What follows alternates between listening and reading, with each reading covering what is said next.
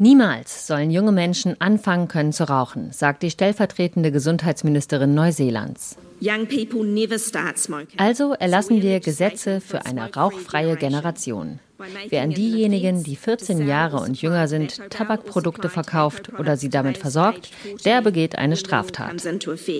So stellte Ayesha Veral den Smoke-Free Aotearoa 2025 Action Plan vor.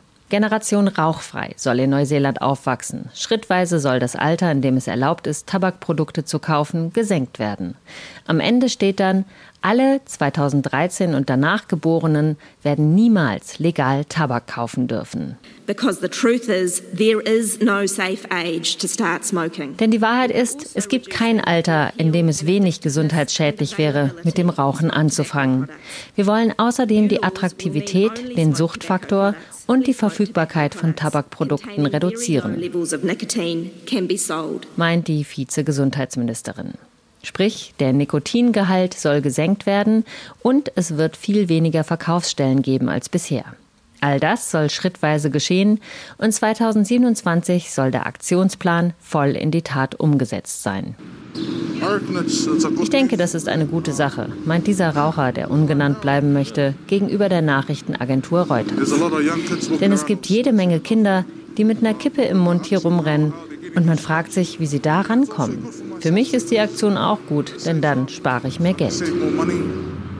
Eine Packung mit 20 Zigaretten kostet in Neuseeland umgerechnet 21 Euro. Die Packung selbst muss neutral sein und darf nicht attraktiv gestaltet sein. Doch über einen Teil des Planes für das rauchfreie Neuseeland wird noch beraten. Unsere Projektionen zeigen, dass die europäische Bevölkerung Neuseelands bis 2025 den rauchfreien Status erreicht haben wird. Aber Maori werden dieses Ziel noch für Jahrzehnte nicht erreichen, wenn wir nicht jetzt handeln.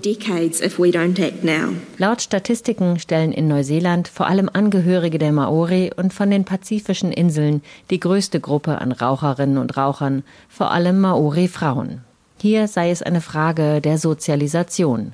In den Vierteln, in denen diese Bevölkerungsgruppen vor allem leben, finden sich die meisten Tabakverkaufsstellen, viermal mehr als anderswo.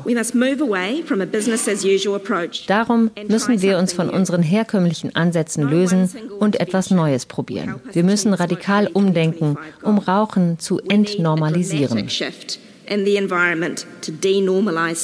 So die Vize-Gesundheitsministerin. Aber wie? Darüber berät die Regierung noch mit einer Einsatzgruppe der indigenen neuseeländischen Bevölkerung. Aktivisten für rauchfreie Maori-Gemeinschaften loben die Pläne, denn die Tabakindustrie habe die Maori viel zu lange abhängig gemacht und sie um viel zu viel Geld erleichtert, bevor sie viel zu früh gestorben seien. Lobbyisten der Tabakverkaufsstellen warnen jedoch vor einer Verbrechenswelle. Durch die rauchfreie Idee werde der Schwarzmarkt in Neuseeland blühen. Gangs und Gangster würden mit illegalen Tabakshops reich werden.